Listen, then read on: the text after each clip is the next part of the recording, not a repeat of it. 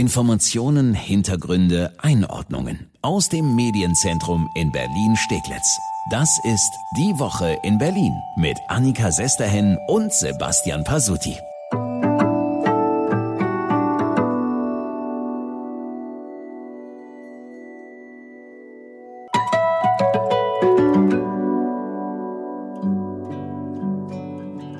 Ja, das ist äh, eine große Freude, diese neuen Radwege zu haben, ja. Da war sie noch happy, diese Radfahrerin, dass es die neuen Pop-up-Radwege gibt. Und damit erstmal Hallo und herzlich willkommen zu unserem Podcast Die Woche in Berlin.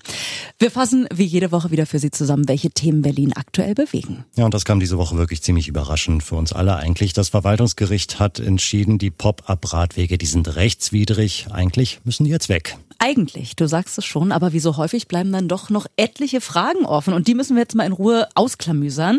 Erstmal, also endgültig beschlossen ist die Sache ja doch noch nicht, trotz der Entscheidung des Verwaltungsgerichts. Ja, das gerichtliche Tauziehen, das geht jetzt so richtig los. Die Verkehrsverwaltung wird Beschwerde gegen die Entscheidung des Verwaltungsgerichts einlegen. Das landet dann vor dem Oberverwaltungsgericht, also der nächsthöheren Instanz. Das wird jetzt wahrscheinlich ein paar Wochen dauern, bis dann eine Entscheidung fällt und in der Zeit kann die Verkehrsverwaltung noch so ein bisschen nachbessern. Sie kann noch für jeden einzelnen Radweg genau begründen, warum es den denn unbedingt da braucht.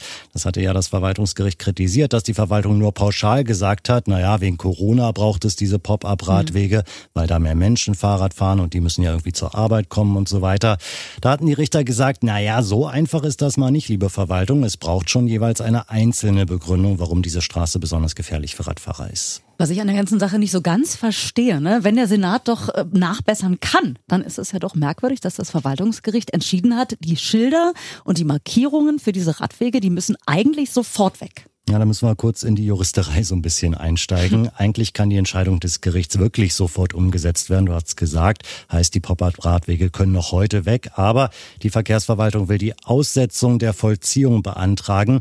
In diesem Fall kann dann noch abgewartet werden, bis das Oberverwaltungsgericht, also die nächsthöhere Instanz, entscheidet. Und so wird es dann wohl am Ende auch kommen. Ich selbst bin ja auch Radfahrerin, also bis dahin gibt's freie Fahrt, nicht nur für mich, sondern für alle, die mit dem Rad unterwegs sind. Und auch da gibt's doch aber einige Verwirrungen.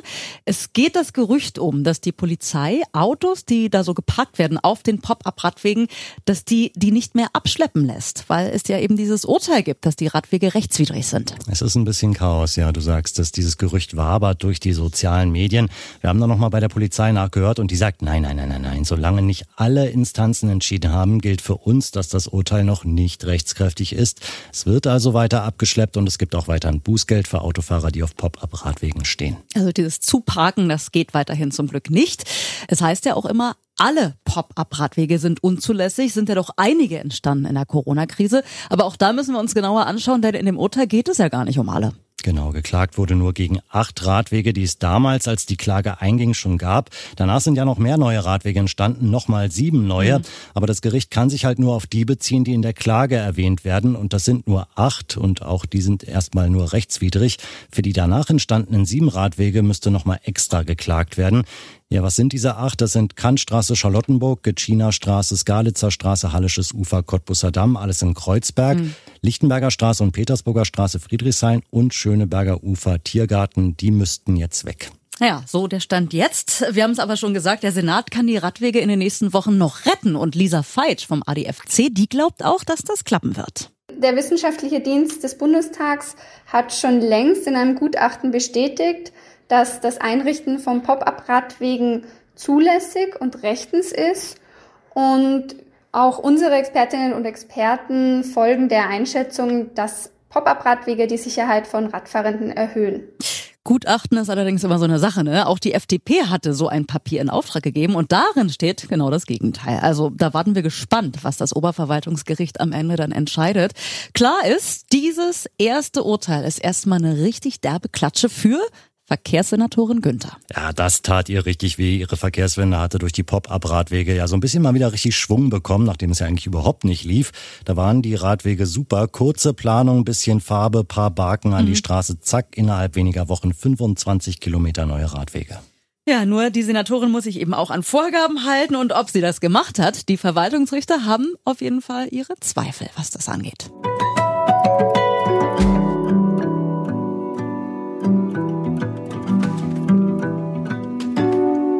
Und eines können wir festhalten, das war einfach mal nicht die Woche der Regine Günther. Am Montag scheitern vorläufig ihre Pop-up-Radwege, ja, und dann kam der Dienstag. Und da war die übliche Senatssitzung, da sollte Günther auch im Mittelpunkt stehen, hat sie auch. Sie sollte ein Dreivierteljahr, nachdem Berlin die Klimanotlage beschlossen hatte, ihre passenden Maßnahmen für mehr Klimaschutz vorstellen. Ja, der Plan war ganz klar. So eine Sitzung wird ja Wochen, teilweise monatelang vorbereitet. Da passiert eigentlich kaum was Überraschendes. Eigentlich nicht. Auch dieses Klimapaket haben vorher die Staatssekretäre Staatssekretäre der beteiligten Verwaltungen vorher ausgehandelt. Da macht die zuständige Senatorin, in dem Fall Regine Günther, erstmal einen Vorschlag. Dann wird geschaut, worauf kann man sich einigen. Diese Einigung wird dann aufgeschrieben und erst dann geht diese Einigung in die Senatssitzung. Und eigentlich nicken die Senatoren das meist nur noch ab. Das haben ja schließlich vorher auch ihre Leute ausgehandelt. Es klingt alles logisch, es klingt alles nachvollziehbar, aber irgendwas ist da am Dienstag so richtig schief gelaufen. Es war so, plötzlich hebt der regierende Bürgermeister mitten in der Sitzung die Hand und legt sein Veto gegen das Klimapaket ein. Absolut unerwartet die Aktion. Ja, jedenfalls für Grüne und Linke, für die SPD, Müllers Partei aber nicht. Die ganze Aktion war schon am Abend vorher im SPD-Landesvorstand abgesprochen gewesen. Ist also nicht so, dass an diesem Dienstagvormittag irgendwas oder irgendwer spontan über Müller gekommen ist, dass ihm gesagt hat, ne, dieses Klimapaket passt mir doch nicht. Was ist denn der Grund dafür, dass der Regierende und die SPD da jetzt äh, zusammen nicht mehr mitspielen wollen? Naja, die offizielle Version ist das Übliche, was in solchen Fällen halt so gesagt wird. Ne? Es gibt ja noch Beratungsbedarf. Wir sprechen da jetzt nochmal die nächsten Wochen drüber und schauen, was da rauskommt. Die Version, die wir aus Müllers Umfeld hören, ist, dem Regierenden gehen die Vorschläge von Günther zu weit. Müller wolle, dass sich auch künftig alle Berliner es leisten können, mit dem Auto in die Innenstadt zu fahren. Und da habe der Regierende Bedenken, wenn es künftig vielleicht eine City-Maut von bis zu acht Euro täglich gibt oder Günther erst gar keine Benziner und Diesel mehr in die Innenstadt lassen will. Das sind ja so die Vorschläge der Senatorin, da will Müller nicht mitmachen. Wir haben also eine offizielle Version für diesen Eklat. Wir haben die Version aus Müllers Umfeld. Und dann fehlt noch die Version, die die haben, die der Regierende da vor den Kopf gestoßen hat. Und das sind die Grünen und vor allen Dingen Regine Günther. Ja, da wird teils hinter vorgehaltener Hand, teils auch ganz offen gesagt, das ist eine ganz klare Wahlkampfaktion von Müller gewesen. Ist ja nur noch ein Jahr bis zur Abgeordnetenhauswahl. Hm. Da hat der Regierende mal die Chance genutzt und relativ spektakulär klar gemacht, meine SPD und ich sind auf Seiten der Autofahrer und die Grünen halt nicht. Das war Müllers Botschaft.